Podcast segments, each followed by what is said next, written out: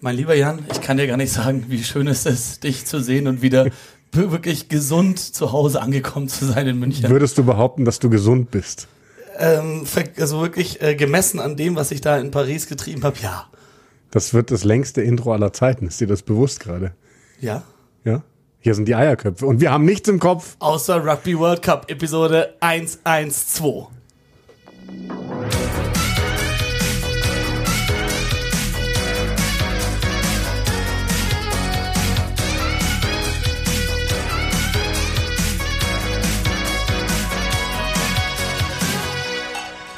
Simon, ich habe dich gerade angeschaut. Hast du heute deine Haare gewaschen? Ja. Ja? Sie sehen ungewaschen aus. Und das hat mir ein gutes Gefühl gegeben, weil ich habe mir heute die Haare noch nicht gewaschen. Ich war heute schon sehr früh auf, äh, hatte um acht einen Termin in der Autowerkstatt tatsächlich. Ui. Davor habe ich geduscht und sagst du, wie es ist, danach habe ich nochmal hingelegt, eine Runde. Mit der langer Mittagsschlaf war's. Ähm, das brauche ich aber, weil ich habe einiges an Schlafen nachzuholen von diesem Wochenende schon wieder. Ich habe halt auch nicht aus meinen Fehlern des Wochenendes davor gelernt. Und äh, vor allem die letzte Nacht, dann Sonntagabend, äh, konnte ich sehr schwer nach Hause und ins Bett gehen und quasi mir eingestehen, dass es jetzt vorbei ist für mich, dass mein Frankreich-Abenteuer 2023. Aber du hast doch gerade eben eine E-Mail bekommen. Nicht mehr bekommen, es gibt Tickets über, aber ich habe auch Flüge geschaut und die sind leider nicht günstiger geworden. Ja, das denke ich mir. Das wäre das wär wahrscheinlich auch finanzieller Selbstmord, jetzt nochmal rüber zu fliegen, oder? Ja, ja es, es war sowieso finanziell Selbstmord. Alles, was da passiert ist die letzten Wochen. Aber ganz ehrlich, dass ich dieses Wochenende live miterleben konnte, war es wert. Und dann auch noch bei diesen zwei Spielen, Ja. den wahrscheinlich zwei besten Spielen der Rugby-Geschichte. Ich hoffe wirklich, dass, wenn wir an diesen World Cup zurückdenken, noch in vielen Jahren wir an dieses Viertelfinalwochenende zurückdenken, weil es ist ganz oft, dass man solche Viertelfinals ja dann doch eher vergisst, dann eher über Halbfinale, Finale oder bestimmte Teams oder bestimmte Ergebnisse ähm, sich an die sich erinnert. Dieses Wochenende in seiner Gesamtheit vier Partien, vier so enge Partien, die bis zur letzten Minute noch in beide Richtungen gehen können. Und diese zwei Weltklasse-Spiele, All Blacks Irland für mich über 80 Minuten, vielleicht das beste Spiel, das ich je gesehen habe. Ja. Nur getoppt von den ersten 40 Minuten ne? Südafrika gegen Frankreich. Was war da eigentlich los? Wirklich, ich, ich konnte es nicht. Und da muss ich fassen. direkt reinkrätschen, weil ich fand es schön, dass du gesagt hast, Irland, Neuseeland, das beste Spiel, was du je gesehen hast. Und es bleibt für mich das beste Ja. Spiel. Denn diese ersten 40 Minuten Frankreich, Südafrika, so crazy und geil die waren, so sehr hat dieses Spiel auch von krass vielen Fehlern gelebt. Und deswegen finde ich bis heute Irland gegen Neuseeland einfach das, das Überspiel bis jetzt. Was ich noch gar nicht parat hatte, als wir unseren äh, Podcast am Sonntag aufgenommen haben, da war ich auch noch ein bisschen, stand noch ein bisschen neben mir.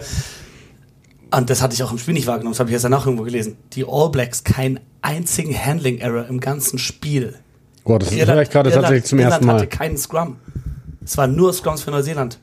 Wow. Es ist, es ist gestört. So ein fehlerfreies Spiel. Und das, genau das hat es gebraucht, sonst besiegst du diese irische Mannschaft Ja. nicht. Wie krank ist das von Neuseeland, was die da gespielt haben und trotzdem, so gut ist Irland, dass Irland trotzdem noch die Chance hatte, das zu gewinnen. Du brauchst wirklich ein fehlerfreies Spiel, um Irland zu schlagen. Ja, krass. Also da, da denke ich mir gerade so, wie kann uns das nicht auffallen im Live-Kommentar? Aber ganz ehrlich, bei diesen Spielen fällt dir überhaupt gar nichts mehr auf so richtig, weil es einfach, boah, das ist so krass. Ey. Ich war auch so durch von diesem Wochenende. Jeden Tag zwei Spiele kommentieren und dann immer das, die zwei als letzte Spiele, wie man da im Tunnel ist, das ist völliger Wahnsinn. Für mich war es auch also von Wales, Argentinien, von dieser Stimmung und halt zu wissen, das Spiel gleich, das wird es toppen. Und selbst wenn es eindeutig in eine Richtung geht, es wird es nochmal toppen, weil die, die Klasse, die aufs Feld kommt und wie das dann ging. Und Irland ist ja auch nie in Führung gegangen. Die All Blacks, die haben das so krass sauber runtergespielt. Das ist unglaublich. Es tut mir so leid für die Iren. Auch das wäre natürlich das brutalste Zombie aller Zeiten geworden. Wow. Irland zum ersten Mal so im Viertelfinale. Da waren noch einige, waren ein bisschen sauer von den Leuten, mit denen ich da war. So, die wollten das unbedingt mitmachen.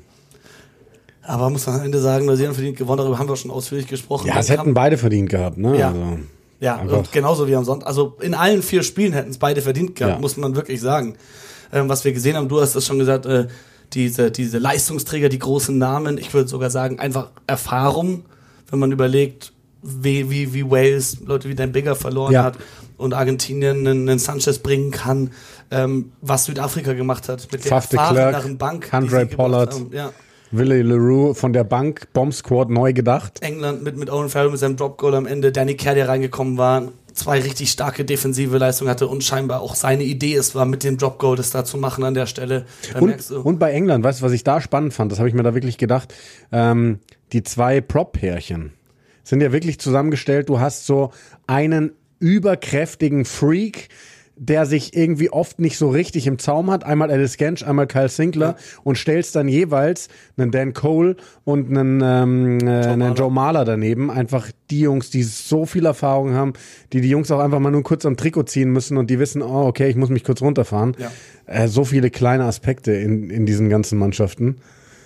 Brutal. Und dann, also dieses, wir sind diesmal nicht dann zur Fernsehung gefahren am Sonntag.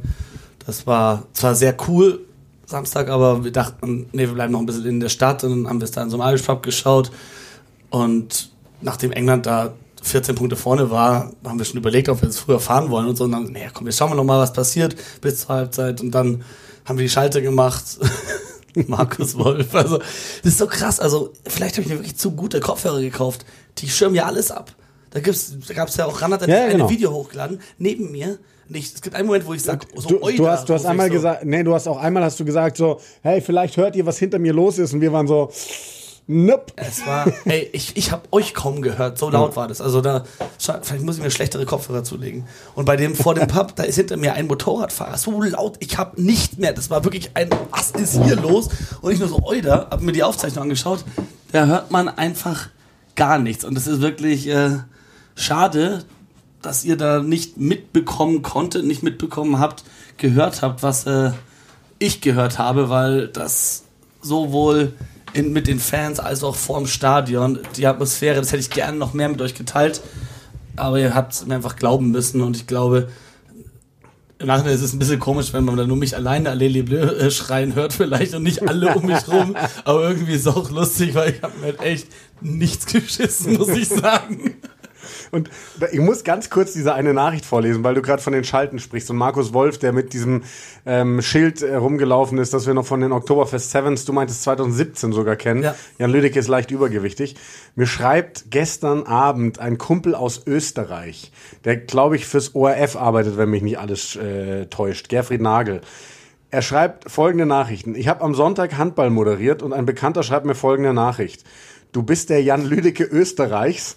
Er meinte das mit dem Plakat und wusste nicht, dass wir Freunde sind. Wie geil ist das denn bitte? Das kommt überall an im deutschsprachigen Raum, was wir da machen bei RAN. Das ist geil.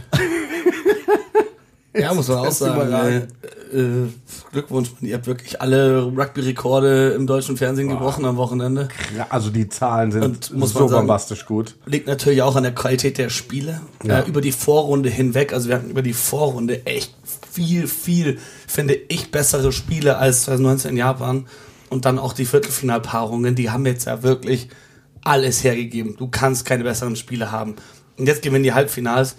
Und dann sind es halt Halbfinals. Also eigentlich ist es schon der Draw, wie er gemacht wurde, ziemlich perfekt gewesen für diesen World Cup, bis auf das wir mit den Franzosen ob und den Iren vielleicht die besten Fangemeinschaften verloren haben. Das so ist, das äh, möchte ich erst nach dem Halbfinale einschätzen. Ich hoffe auf einigermaßen enge Spiele und hoffe eben nicht, dass Argentinien und England doch das beweisen oder vielleicht auch Neuseeland und Südafrika das beweisen, was viele befürchten, nämlich dass diese eine Seite des Draws so viel schwächer ist als die andere Seite. Deswegen hoffe ich nicht, dass wir irgendwie sowas erleben wie ein 40 zu 5 für Neuseeland gegen Argentinien und ein 37 zu 3 für Südafrika gegen England. Ich glaube es auch nicht. Also ich glaube es im zweiten Spiel auf gar keinen Fall. Ich glaube, ich meine, wir zwei haben uns, wenn wir das mal hier sagen dürfen, auch aufgeregt. Sogar du als England-Fan hast gesagt, eigentlich haben die in diesem Halbfinale nichts verloren. Aber das lassen wir jetzt mal außen vor, weil so ist die Auslosung und sie sind da und sie sind die einzige Nation, die ungeschlagen ist. Ähm, und ich glaube vor allem England, wir wissen, dass wenn die mal im Halbfinale stehen, dann werden die 110% Leistung abrufen. Ob das reicht gegen Südafrika, weiß ich nicht, kann ich nicht sagen. Und Argentinien hat diese Leidenschaft wieder, hat dieses Feuer wieder. Ob das reicht gegen Neuseeland, ich glaube, die sind noch ein bisschen weiter weg. Aber hey, wir sind im WM-Halbfinale. Und über eine Sache haben wir immer wieder gesprochen. Wir haben gesagt, wir hoffen, dass Karten nicht zu viel Einfluss haben auf die Spiele. Haben sie zum Glück gerade nicht. Es ist ja eher sogar so, dass Neuseeland es schafft, trotz zweier gelber Karten gegen Irland zu gewinnen, dass Südafrika trotz einer gelber Karte gegen Frankreich gewinnt. Und trotzdem müssen wir immer im Hinterkopf haben, es kann ganz schnell passieren, dass England erstes Spiel, Tom Curry nach drei Minuten eine rote Karte sieht und sowas äh, Einfluss aufs Spiel haben kann. Ja. Aber wie gesagt, die Hoffnung ist, dass die Halbfinals eng werden. Das äh, muss aber so nicht sein. Also es kann auch deutlich werden und dann muss man sagen, dann wäre es halt schon ein bisschen schade von der Auslosung. Aber ändern können wir es sowieso nicht. Wollen wir über das letzte Spiel sprechen? Frankreich, Südafrika. Ja, let's go. Also wir haben ja sowieso, ne, die ersten haben wir ja eigentlich schon besprochen in der letzten Also ja, wir Folge. können England Fiji können wir noch ein bisschen also ich weiß nicht, was da aber lass uns gerne Frankreich, Südafrika anfangen. Ja. Also, ja, du hast mich angerufen, völlig fertig Ich nach, nach diesem so Spiel tot. und hast ins Telefon, ich weiß gar nicht, wie ich sagen soll, gekrächzt mit deiner sehr angeschlagenen Stimme so, Alter, hast du jemals in deinem Leben so eine taktische Meisterleistung gesehen? Südafrika hat diese zweite Hälfte vorgeplant. Ich weiß nicht, wie das geht. Ja. Sie, sie haben Straftritte vorgeplant und was danach passiert, es war schon sehr absurd, dieses Spiel. So, dass deutsche Rugby-Fans zwei Reihen vor mir in der Menschenmenge sich umgedreht haben und gefragt haben, äh, äh, das ist ein Deutscher?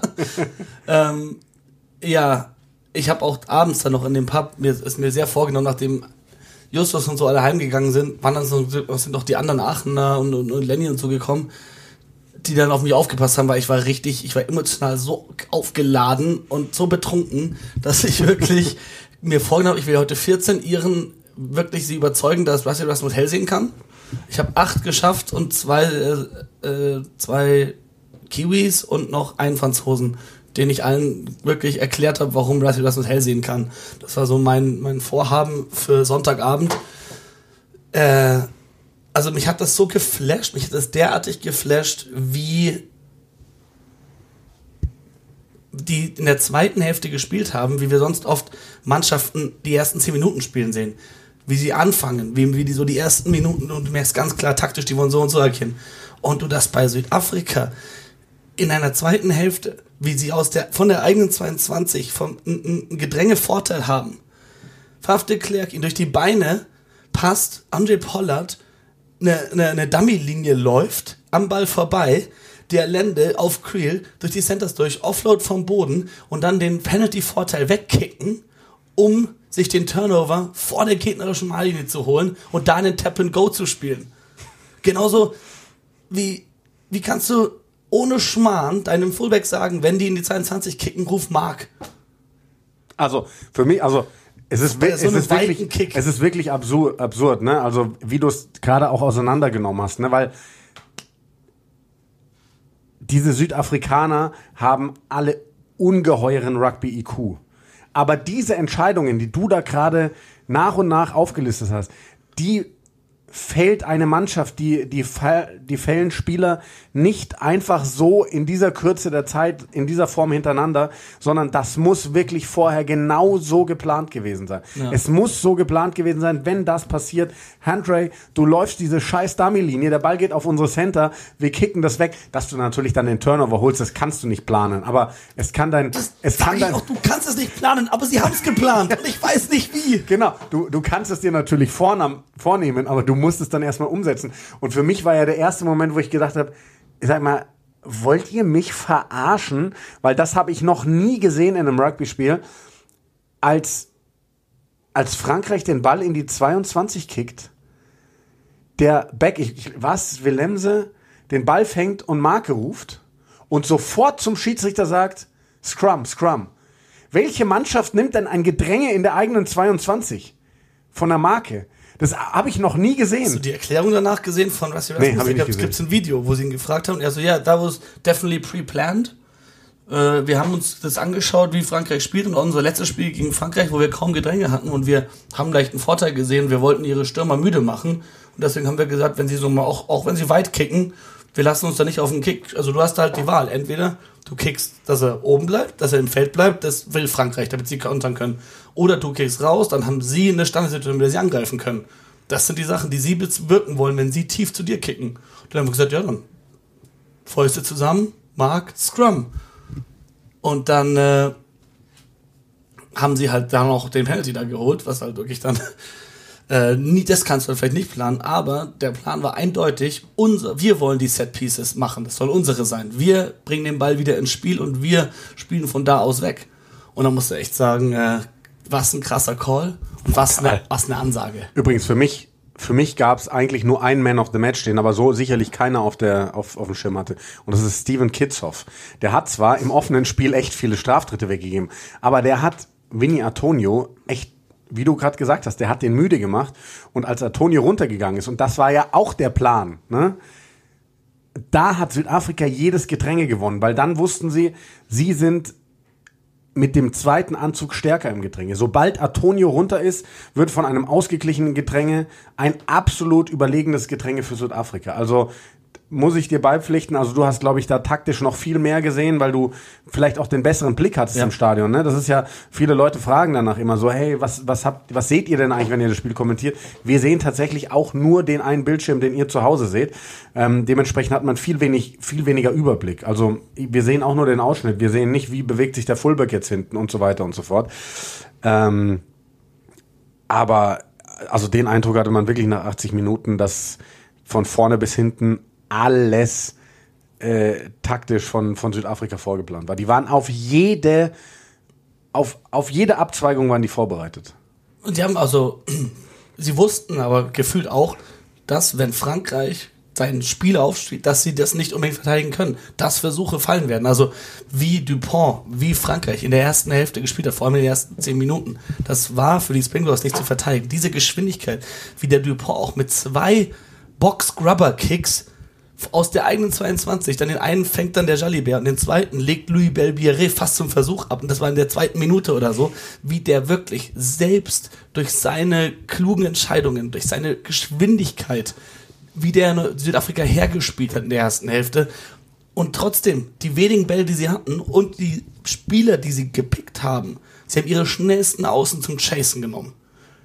Sie haben mit Reinach und mit äh, Libok kurz, verdammt kurz gekickt. Das kam wahrscheinlich, hat man im Fernsehen schon gesehen, aber im Stadion noch mehr.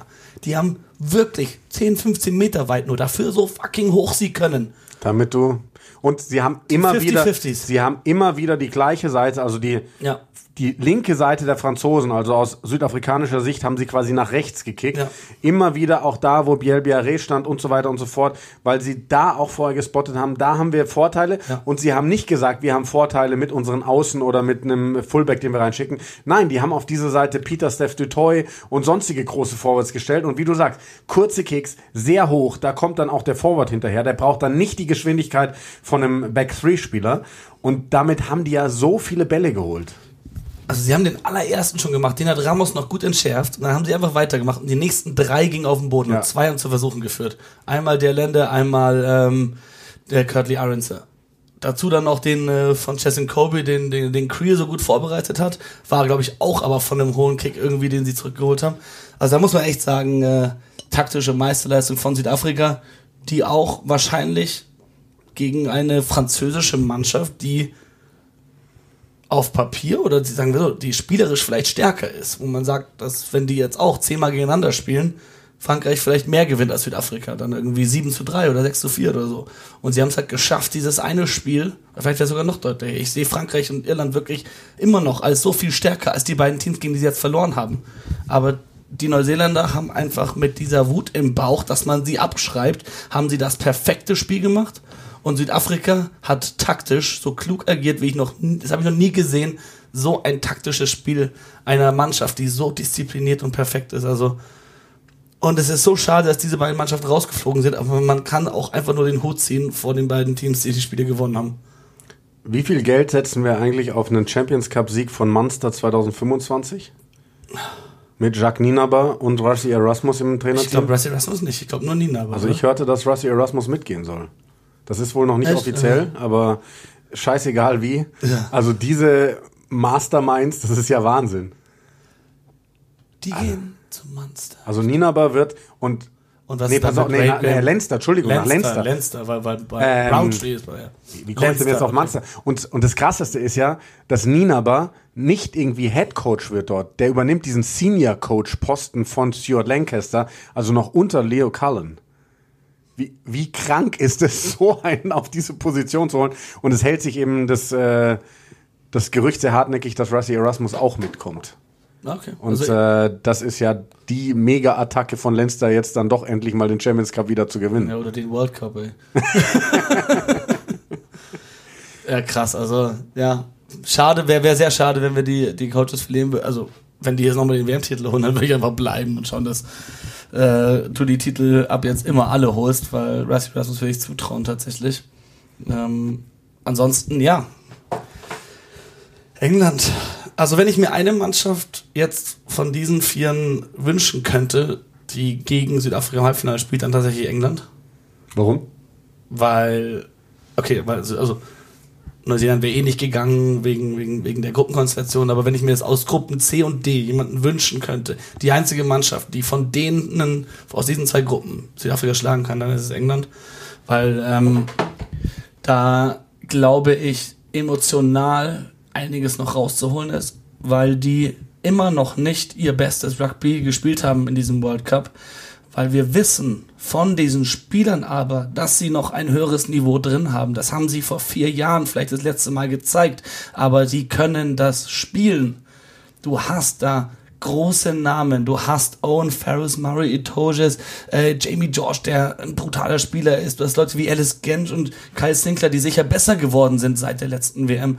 Du hast ein paar junge Spieler dazu bekommen. Du hast jetzt niemanden großartig verloren seit der letzten WM, ähm, den du nicht ersetzen kannst. Also ich glaube wirklich, dass diese Engländer einen, also ich glaube nicht, dass sie die WM gewinnen. Ich glaube äh, tatsächlich, wenn, dann haben sie noch mal ein Halbfinale in sich. Deswegen bin ich froh, dass So sie im Halbfinale, ja. Deswegen bin ich froh, dass sie da auf Südafrika treffen. Weil das wird auch das eine Team sein, auf das sie sich mental am besten vorbereitet haben.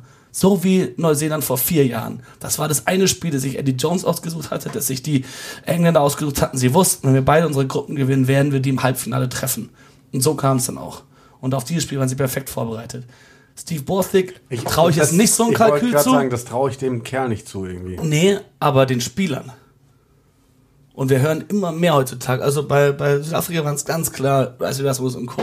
Aber wir hören ganz oft, dass, dass vor allem im englischen Setup, dass die Spieler sich mehr coachen. Also A. Jones hat oft gesagt, wir haben ein Player-led Environment. Also dass der Head Coach trifft die Entscheidung am Ende, aber wie die Spieler sich auf die Spiele vorbereiten, wie sie trainieren, wie sie spielen wollen, welche Taktik, sehr viel von den Spielern ausgeht. Und den Spielern traue ich das zu, dass sie gegen Südafrika etwas zeigen, das wir ihnen nicht zutrauen. Aufgrund dessen, was wir an Leistung gesehen haben in den letzten zwölf Lass uns, Monaten. lass uns da mal ein bisschen reinspinnen. So wird England die gleiche Aufstellung wieder wählen wie gegen Fiji. Nein. Also ich glaube, du brauchst Freddie Stewart, Ja. weil sonst macht dich Südafrika mit denselben Kicks kaputt. Ja. Übrigens, wenn da Markus Smith hinten steht. Ähm, ich glaube, wir werden mehr als nur dieses eine Drop Goal von Owen Farrell sehen, weil England muss Punkte sammeln, Punkte sammeln, Punkte sammeln. Und wenn du nicht irgendwie eine Unordnung schaffst und eine Überzahl, dann wirst du auch die letzten Meter mit deinen Jungs gegen Südafrika nicht machen. Deswegen kann ich mir vorstellen, dass wir da, dass wir da viel, viel sehen. Und ähm, ja, aber ich, also ich traue England auch alles zu. Das habe ich vor der WM schon gesagt. Also ich habe ihnen vor der WM eigentlich nichts zugetraut, habe aber gesagt, wenn sie ins Halbfinale kommen, ab diesem Zeitpunkt traue ich jeder Mannschaft alles zu. Ähm, und da sind sie jetzt nun mal. Mir, mir fehlt gerade noch so ein bisschen die Vorstellungskraft, wo England Südafrika so richtig wehtun kann. Ähm, in dem, weil sie das gleiche Spiel spielen wie sie. Weil die auch, weil sie, die können das langweilig Kicks sicher fangen, die können diese Bomben entschärfen, vor allem wenn sie Freddy Stewart. Und ich glaube sogar, du holst ihn auf Außen rein. Du nimmst Johnny May raus, weil der mir ein bisschen nicht so gut gefallen hat. Und du behältst Marcus Smith ähm, für die Konterangriffe und für das Kickspiel und die Sicherheit und das zweit extra paar Augen hinten. Puh, echt. Ja, weil, also, so auf den Schluss kicken tun sie auch nicht so hart. Hast du ja auch gemerkt. Also, und, und selbst wenn, bei so einem hohen Kick kann auch jemand anders dahin rennen. Und ich weiß nicht, wo das herkommt, also dass alle so Bedenken haben, nur weil Marcus Smith ein bisschen kleiner ist. Es gibt kleine Spieler, die trotzdem genauso gut Bälle fangen könnten. Jasmine Colby ist jetzt auch nicht riesig oder, oder ein äh, Curly Aronson, die spielen da trotzdem hinten drin. Ähm, ich weiß nicht, haben, haben wir Marcus Smith schon viele Bälle nach vorne fallen sehen? Jetzt auch nicht. Also deswegen, also ich, ich würde, ich würde tatsächlich in der Hintermannschaft, äh, ich finde Johnny May zu nichts sagend für ein WM-Halbfinale. Dafür hat er jetzt ein paar Chancen gehabt. Der hat nur ein bisschen Geschwindigkeit mehr, habe ich von ihm nicht gesehen bisher. Warum ist Elliot Daly besser auf der anderen Seite?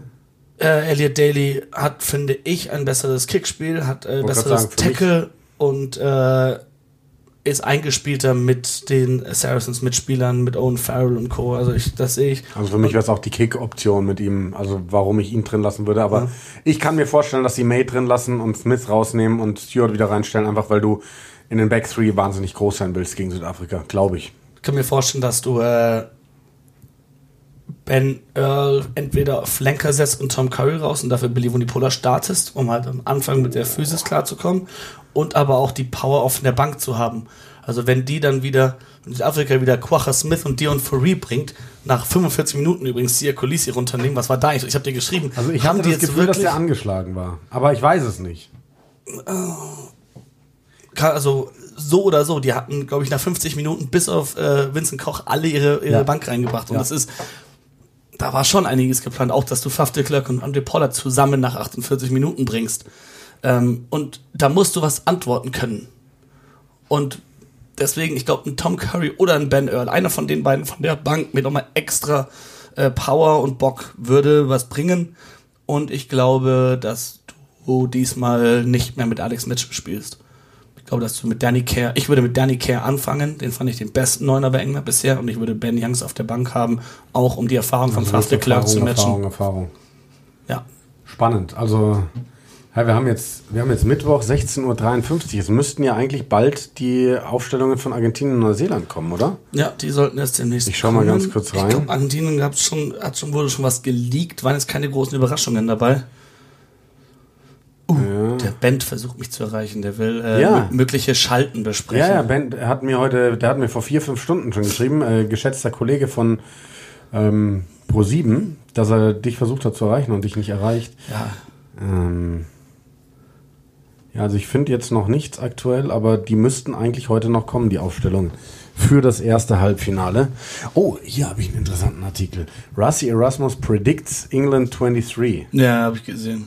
Der ja. hat die gleiche Mannschaft wie zuletzt und hat nur gesagt, auf Schluss entweder ja, Stewart okay. oder ja, Smith. Gut, genau das, was wir gerade besprochen äh, Was ich noch sagen wollte, also Ben Earl draußen zu lassen, würde mich tatsächlich arg überraschen, weil der Typ ist so fit. Also was der da hinten raus in diesem Fiji-Spiel noch für Läufe rausgeholt. Und das äh, war für mich so, wow, wo kommt das jetzt her? Und ich finde, bei dieser WM hat ein Ben Earl so ganz im Versteckten auf einmal nachgewiesen, dass er Test Rugby kann. Ja. Weil das war ja wirklich die letzten Jahre, du hast diesen Typ im Verein gesehen, dachtest dir nur so, oh, was ist das für ein Spieler? Du hast ihn im England-Trikot gesehen und dachtest dir so, wer bist du? Was ja. machst du da? Ja. Du kannst nicht so. Und jetzt auf einmal ist dieser Switch da und das wirklich so, ohne dass das ganz groß irgendwie die, die Aufmerksamkeit hatte. Wir sehen es oft bei, bei, bei WMs tatsächlich, wenn sie endlich mal viel Zeit zusammen haben in der Mannschaft, viel Vorbereitung, wie im Club. Das ist natürlich, wenn du Six Nations dich eine Woche davor erst triffst oder zwei, nicht so einfach, wie wenn du beim World Cup wirklich drei Monate zusammen hast, was die jetzt hatten. Da sehen wir einige. Nick Tompkins bei Wales, ähnlicher Fall. Haben wir uns auch immer gefragt, so, oh, wieso kriegt der das da nicht aufs Feld, während er es bei Saracens immer so geil gemacht hat. Vielleicht sind einfach nur die Saracens-Spieler, die nirgendwo anders zocken können. Ja. Ich habe noch eine, eine weitere Theorie. Also ich muss äh, mir selbst widersprechen, mit, ähm, dass ich gedacht habe, es wäre äh, eine absolute Stärkung und keine Schwäche für Irland, jedes Spiel in Top-Besetzung zu spielen. Ähm, und man muss wirklich sagen, die beiden Mannschaften, die am besten rotiert haben bisher, waren halt äh, eigentlich Südafrika und Neuseeland. Und die haben gegen Frankreich, die zwar gegen Uruguay eine B-Mannschaft gespielt haben, aber das dann die auch direkt bereut haben und seitdem nicht mehr. Irland, die fast jedes Spiel in Voll gespielt, eigentlich ja jedes Spiel in Voll gespielt haben, den ging am Ende, und ich habe in beiden Stadien habe ich gesehen, dass die Spieler abseits des Balls, sowohl bei Frankreich als auch bei Irland, nicht mehr richtig stehen konnten. Die waren alle komplett Irland kaputt. War durch. Und das nach, natürlich, die haben halt auch fast 37 Phasen am Ende gespielt. Ja. Aber du musst halt auch verteidigen. Und die Neuseeländer waren sofort wieder auf den Beinen. Und genauso Frankreich, die konnten am Ende nicht mehr. Ja. Äh, da hat sich sogar der Ersatzprop, äh, Wadi hat sich von Faf de Klerk den Ball rausreißen ja. lassen. Ja. Die waren auch alle richtig kaputt. Und da muss man sagen, vielleicht war es doch so, dass die Spieler, die mehr geschont wurden, die dann mehr Power hinten raus hatten. Und da muss man sagen, die zwei härtesten Viertelfinals waren jetzt die in Paris. Haben England und Argentinien vielleicht klar, das waren auch Spiele, die ganz bis zum Ende gingen, aber die nicht so körperlich anstrengend und anspruchsvoll waren wie die beiden in Paris. Haben die ein bisschen mehr Körner sparen können dadurch? Sind die fitter jetzt für ein Halbfinale? Kann das eine Rolle spielen? Wir werden es am Freitag und am Samstag erfahren. Also es ist, na, es ist, ich finde, was ich so spannend finde, also ich habe auch ähm, na, im Nachlauf der Sendungen äh, hat uns dann Mike ja gefragt, so wie denn unsere Tipps aussehen fürs Halbfinale. Und dann habe ich gesagt, von mir gibt's jetzt keine Tipps mehr, weil ich lieg sowieso mit allem falsch. Und dann nur gesagt, ich würde mir jetzt einfach Argentinien als Weltmeister wünschen. Ich weiß, dass es sehr unwahrscheinlich ist, aber weil ich mich freuen würde, einfach nur, wenn wir einen neuen Weltmeister sehen würden. Ähm, es ist so, ich, ich freue mich für jede dieser vier Nationen, wenn sie Weltmeister wird. Gar keine Frage. Ob Neuseeland, England, Südafrika oder Argentinien. Aber ich fände es einfach sympathisch, wenn es mal neun gäbe. Und jetzt sind leider die Argentinier die einzigen, die noch dabei sind und noch nie Weltmeister waren. Und mit Fans, die das auch entsprechend wertschätzen würden, glaube ich. War das gestört, was die mit ein, also Dennis schrieb uns ja ungefähr ein Drittel der Zuschauer mhm. im Stadion Argentinier, was die da abgefeiert haben. Wow. Ich habe äh, ich hab heute noch zwei Argentinien-Trikots besorgt für unsere Studiosendung, dass wir die da irgendwo aufhängen können. All Blacks-Trikots haben wir sowieso da. Oh, wird das groß. Wird das groß. Und ich hoffe so sehr, also wirklich, ich hoffe irgendwie, dass Argentinien irgendwie mit so einem ganz frühen Versuch da in dieses Spiel reinstartet. Das ist einfach, dass dieses Spiel direkt mal unter Feuer steht. Das wäre so gut Pablo Matera wieder zur Verfügung stehen wird oder ob der raus ist für das Turnier, Aber der wäre wichtig. Wie krank gut war denn Markus Krämer? Markus Krämer endlich wieder, ey. Boah. Das Gute ist, dass der auch, äh, kleiner Tipp für euch, im Fantasy als zweite Reihe zu haben ist. Ich habe ihn immer wieder aufgestellt, deswegen. Ja, und bei mir hat er nie performt. Apropos Fantasy, da können wir auch mal drauf schauen, Simon. Ähm, so, muss ich mich wieder einloggen hier. Was ist das denn? Äh, du, du bist ganz schön äh, weit weg, ne? Ich habe natürlich letztes Wochenende. Oh, ich habe mein Team schon aufgestellt fürs Halbfinale. Ich habe letztes Wochenende natürlich auch maximal nicht gut aufgestellt, weil ich gesagt habe, ich gehe nur auf Europäer. Ja. Aber ich habe ich hab schon aufgestellt fürs Halbfinale tatsächlich. Ich auch. Und werde tatsächlich auch hieran nur was ändern. Ich bin tatsächlich auf Budget 0 rausgekommen. Ich auch. Also diesmal musste ich echt schauen. Ey, ich habe das gleiche Team aufgestellt wie du. Ja, das glaube ich nicht. Aber gut, wir werden viele Überschneidungen haben. Also. Nicht vermeidbar. Ja. Krämer kann man tatsächlich sagen, den habe ich auch drin, weil so einen geilen dritte Reihe Stürmer, der hier auf zweite Reihe gelistet ist, muss halt sein. Aber wie auch immer, lass uns nicht zu viel über, über äh, Fantasy sprechen. Ja, auf, jeden Fall, so auf jeden Fall an dieser Stelle schon mal ein Spoiler. Wir haben wahrscheinlich sogar Preise für die ersten drei zwecks einer neuen Kooperation. Dazu zu geraumer Zeit dann äh, aber noch mehr. Das können wir jetzt gerade noch nicht raushauen. Ja. Ähm, aber da schauen wir doch mal ganz kurz rein. Wer, wer liegt denn eigentlich vorne? Ma Manu Wilhelm übrigens. Boah, ist Top 10, gell? Der ist in, auf Platz 9. Erster ist Pablo Picasso, zweiter Monsieur Croc und dritter Mac Toro. Eine Sache, die ich sagen muss, die mir nicht taugt, sind diese Booster. Ja, die sind Quatsch. Weil die sind der Grund, warum Leute weit oben oder weit unten sind. Wenn du einen Spieler verdreifachen kannst, der eh, wie war es mit äh, Darcy Graham, der irgendwie mit dreifach Captain Booster dir alleine irgendwie über 400 Punkte gemacht hat. Also ich finde es cool, dann so ein Risiko auch mal irgendwie zu, zu, zu belohnen, aber nicht so krass. Also diese Booster, Kapitän ist ja schon ein Booster. Warum musst du den dann nochmal dreifach ja. verstärken, was dir einfach ein Spiel dann, äh, ja egal, ich, ich, ich schränke mich nur doof, aber Benedikte habe ich schon lange aufgehört, das war mir zu aufwendig jedes Mal, vor allem wenn du jedes Mal noch ersten Try-Score angeben musst, das so, wieso das auch ja. noch.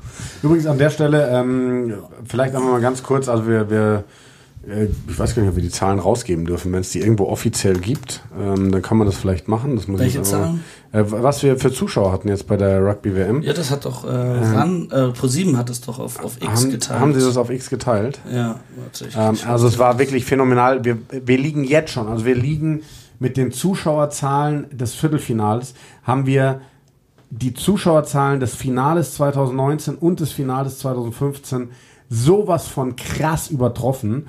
Und am krassesten eigentlich für den Sender war das Spiel Wales gegen Argentinien. Nicht von der Gesamtzuschauerzahl, also da vielleicht mal ein ganz kurzer Exkurs. Ähm, es geht für Fernsehsender nicht immer darum, gucken jetzt gerade 200.000, 500.000 oder eine Million zu, sondern es geht vor allem um den Marktanteil. Das heißt, wie viel Prozent der Leute, die gerade schauen, schauen deinen Sender, weil das natürlich auch unterschiedlich ist. Um 16 Uhr schauen nicht annähernd so viele Leute wie um 20 Uhr. 20.15 Uhr heißt nicht umsonst Primetime. Ähm, und dann gibt es auch noch mal krasse Unterscheidungen in gewissen Zielgruppen. Ja. Und die Zielgruppe von Pro7 Max ist eine junge Zielgruppe, männlich. Ja, 14 und, bis 49. Genau, 14 bis 49 männlich. Und Wales gegen Argentinien hatte so eine absurd hohe Markt, so einen absurd hohen Marktanteil. Das war krass. Sowas haben wir noch nie geschafft mit einem Rugby-Spiel. Also hier, Pro7 hat tatsächlich äh, auf, auf, auf Twitter X äh, geschrieben und äh, ProSieben Max hat äh, repostet Spitzenwert für Run, Run Rugby äh, auf, ähm, und den Rugby World Cup. Die zweite Hälfte des Viertelfinals Frankreich äh, gegen, also das war schon der zweite. Erziel, Frankreich gegen Südafrika erzielte bei den jungen Zuschauerinnen 14 bis 49 am Sonntagabend auf Präsident Max grandiose, grandiose 5,0% Marktanteil. Herzlichen Glückwunsch an das Team und dann noch äh, hier äh, Ergänzung mit 620.000 Zuschauerinnen erzielte die zweite erzielte die Rugby-WM am Sonntagabend einen neuen Bestwert. Und dann hatten sie, glaube ich, am Vortag 620.000. Wir hatten Sonntag, mit dem Finale ja. 2019 und dem Finale 2015 äh, soweit ich weiß, haben wir da knapp die 500.000 geknackt und sind jetzt schon über 100.000 Zuschauer drüber und das mit einem Viertelfinale. Und das ist halt einfach so sensationell. Es kommen Hier. super viele Stimmen. Wo können wir Rugby schauen? Ja, lies nochmal vor. Genau, für Samstag kam schon Rugby räumt ab. Das Viertelfinale des World Cup Irland-Neuseeland überzeugt in der Primetime mit sehr, sehr guten Marktanteilen. Bei den jungen Zuschauern eine starke 4,5% Marktanteil für die Halbzeit, schöne 4,2 für die Halbzeit 2. Und ich glaube, fürs erste hatten sie noch nichts. Lass mich schauen. Ja, komm, wir hauen es einfach mal raus. Beim ja. ersten Spiel waren es tatsächlich über 9% in der Zielgruppe. Und äh, man sagt, glaube ich, immer, dass für diesen Sender 1% ein Erfolg sind. Ja. Und das ist, es wird immer wieder wir gefragt. Ja, wirklich, wir, hatten, wir, wir, waren, wir waren so ein bisschen vorsichtig optimistisch davor, weil wir halt Japan so geile Marktanteile hatten wegen der Uhrzeit. Wegen der Zeiten, ja. Und du musst wirklich sagen, dafür, dass wir jetzt hier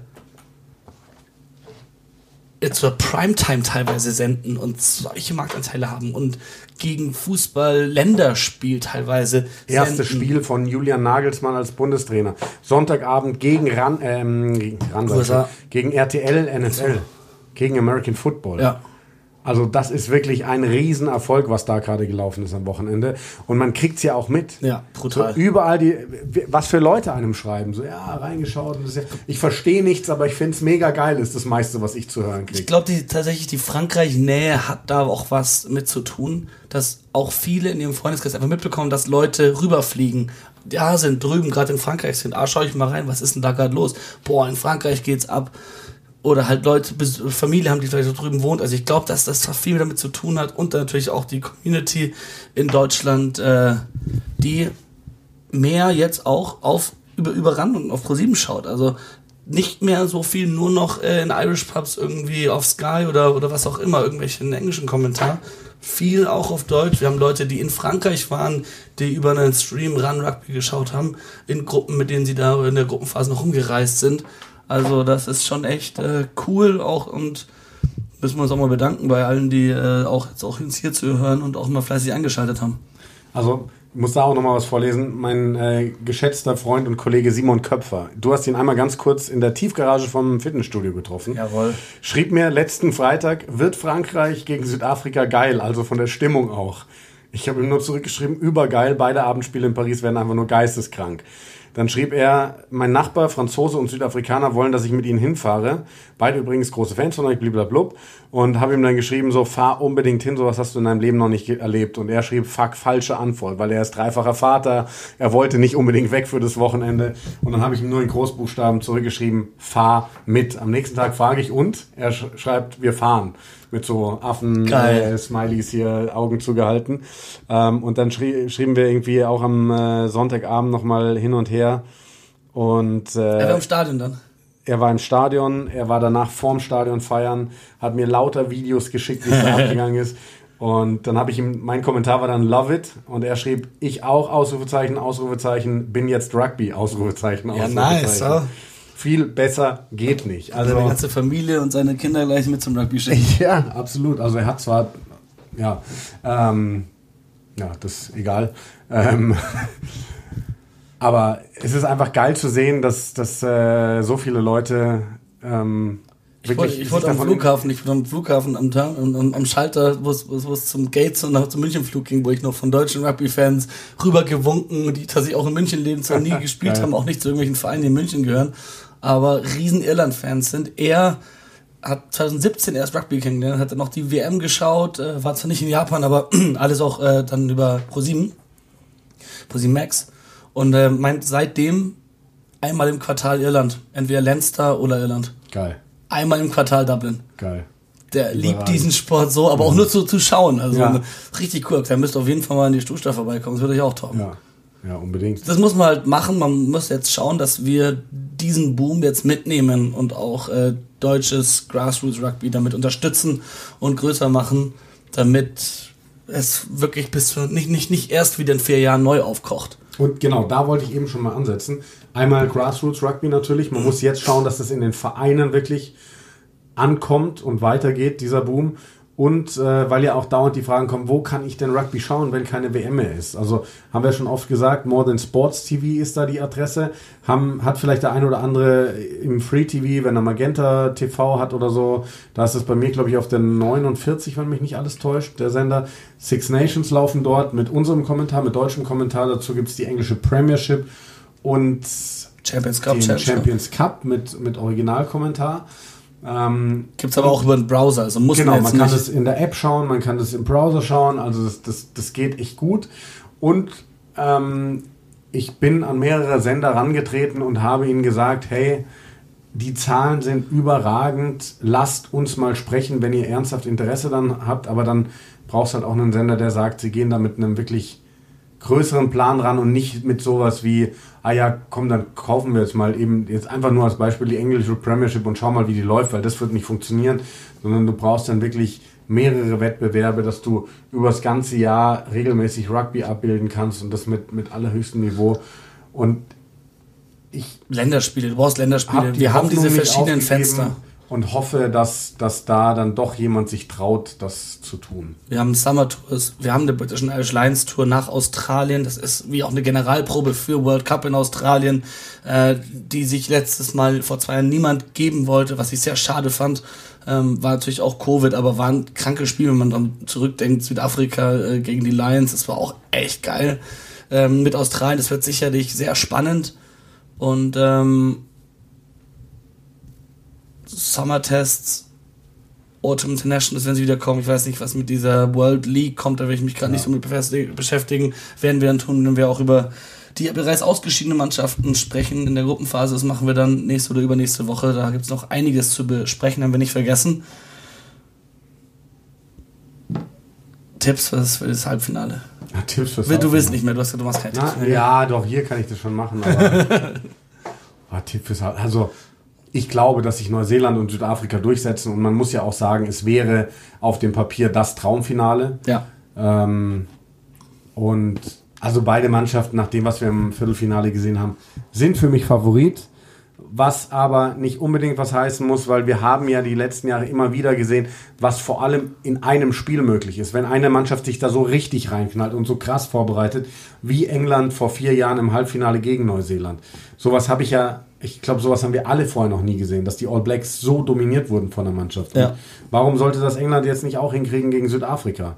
Also wir haben zwar eben gesagt, also wir, wir trauen Steve Borswick diese, dieses große taktische Geschick jetzt noch nicht zwingend zu, aber hey, Steve Borswick ist auch noch nicht so lange im Amt. Ne? Also vielleicht äh, kommt jetzt, also dieses Spiel gegen Fiji war natürlich auch gestört irgendwie. Also da, da kannst du ja ganz halt wenig so lesen. Gegen, wenn die gegen Südafrika so abschalten, wie nach ja. 14 Punkten Vorsprung gegen Fiji, dann, aber das wird eh nicht passieren. Äh, das wird ein ganz, ganz anderes Spiel. Ich kann mir vorstellen, dass das nicht so unterhaltsames Spiel wird, wie jetzt die beiden Viertelfinals in Paris oder wie alle Viertelfinals zum Beispiel. England gegen Südafrika wird so einen Finalcharakter haben. Und wird sehr lange, kann ich mir vorstellen, von Kicks und von Penalties etc. dominiert werden. Ich sehe Südafrika nicht so offensiv wie gegen Frankreich, gegen England spielen. Weil sie wissen, funktioniert bei denen nicht so.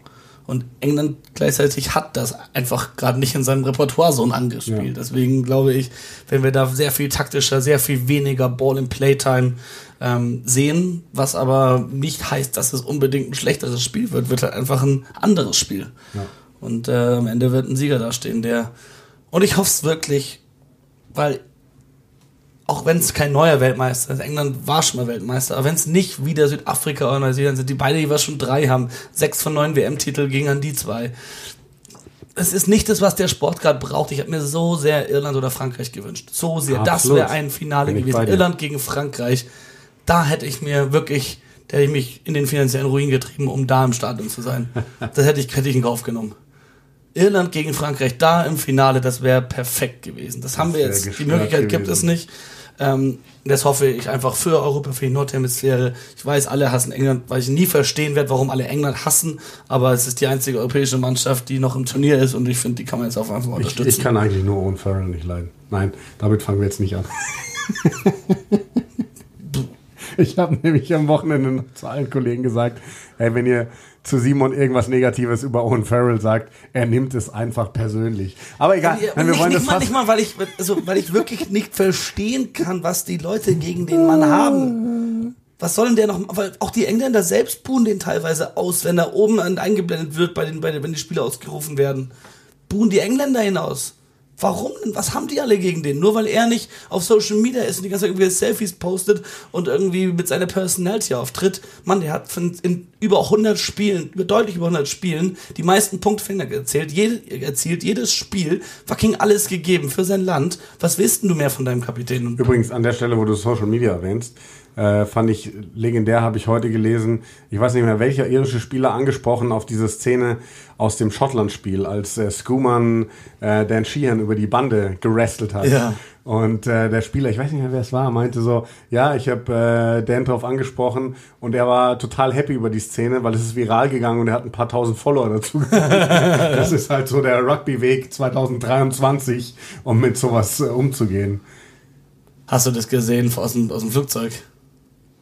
Wo die, wo die irische Mannschaft im Flugzeug war und die waren natürlich vorne alle, ja, alle Business Class und aber äh, scheinbar sind viele irische Fans, die auch in dem Flieger waren, nach Dublin natürlich irgendwie vorgegangen und hier den Sechsten und dann ist Jack Conan hat das Mikro genommen und so. Yeah, by the way, Johnny loves that. So please, all form a line, come up to him, congratulate him personally, say a few words to him, what it means to you. He will appreciate that so much. die auch alle ein bisschen schon was getrunken gehabt, glaube ich. Und dann hat Bundiake noch irgendwas daher gesagt, ja, he's retiring, so he's got time now. Irgendwie über, über, über das, die Lautsprecher im Flugzeug. Das ist richtig lustig. Ja. Auch, auch das können wir mal in der Folge besprechen.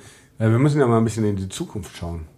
Weil oh. es sind nicht nur Dan Bigger und Johnny Sexton, die jetzt abtreten von der großen Bühne. Da gibt's nee. ja noch viel mehr und da wird es auch ein paar Kandidaten geben, wo du eigentlich jetzt schon absehen kannst, hey, die nächste Weltmeisterschaft sehen die nicht mehr. Bei Irland auf jeden Fall. Und dann äh, einfach mal, ich habe zum Beispiel mit Manu am Wochenende schon mal drüber gesprochen, er sagt, er sieht Irland nur noch besser werden, weil was da auch aus dem Unterbau nachkommt. Ich meine, alleine U20 WM-Finale war Irland-Frankreich. Irland-Frankreich.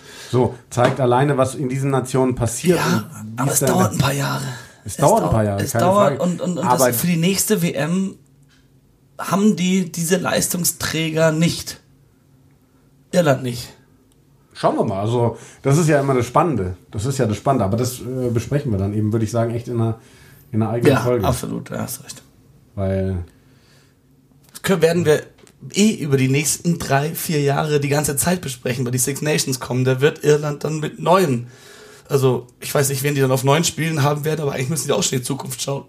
Weil Conor Murray, ich weiß nicht, wie lange er noch weitermacht, Jameson Gibson Park, ähm, auf zehn ganz spannend. Äh, Prendergast. Ja, Prendergast, aber Crowley hat das auch sehr gut gespielt. Äh, Burn sehe ich da tatsächlich nicht so sehr in nächster Zeit, aber auch auf Center, klar, ein Ringrose ist noch da, Bundiaki wird ja noch eine WM spielen, dritte Reihe, du verlierst Peter O'Mani wahrscheinlich, Jack Conan. Prendergast noch Also da gibt's einige Spieler, die kommen, aber die halt erstmal sich da, da Fuß fassen müssten. Absolut. Aber ja, gut, das ist Zukunftsmusik. Jetzt, wir sind noch mitten in der WM. Ja. Halbfinale. Ich Geil freue mich jetzt am Samstag vor allem auch darauf, dass mal nur noch ein Spiel pro Tag ist und ich mir nachmittags noch schön mal wieder endlich Rugby am Feld anschauen kann. Du wirst spielen für Stuster gegen HTV. Ich muss noch schauen, ob ich das Ja, als ich, äh, schaffe. als ich äh, gerade eben hier reingekommen bin und gesehen habe, wie dein T-Shirt vom Körper wegsteht, Es ist so widerlich. Ich fühle mich Ähm, echt nicht gut. spielst du vielleicht doch eher dritte Reihe oder so am Vielleicht spiele ich ja gar nicht. Oder Hakler. Also, das ist es, also es ist wirklich, ich fühle mich, als in einem Tackle würde ich zerbrechen, egal auf welchem Niveau. Ich fühle mich so ungesund. Ich habe äh, einige Entscheidungen getroffen an diesen letzten, an den drei, drei der letzten vier Wochenenden, die ich sehr bereue. Ja.